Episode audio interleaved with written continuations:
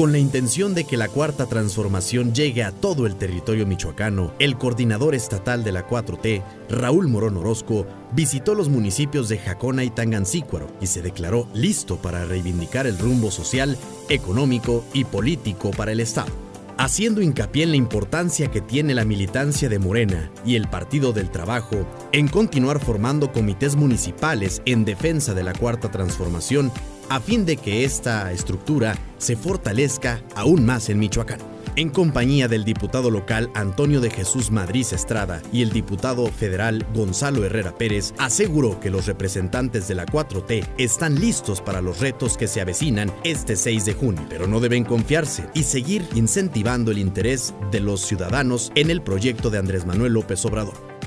El profesor Morón Orozco finalizó argumentando que esta gira de unidad y movilización será permanente, porque una vez que los tiempos lo permitan, seguirán expandiendo los alcances del proyecto para así lograr el bienestar social que demanda la ciudadanía. Esta es la tercera entrada del podcast Juntos haremos historia por Michoacán. Soy Fay Cortés.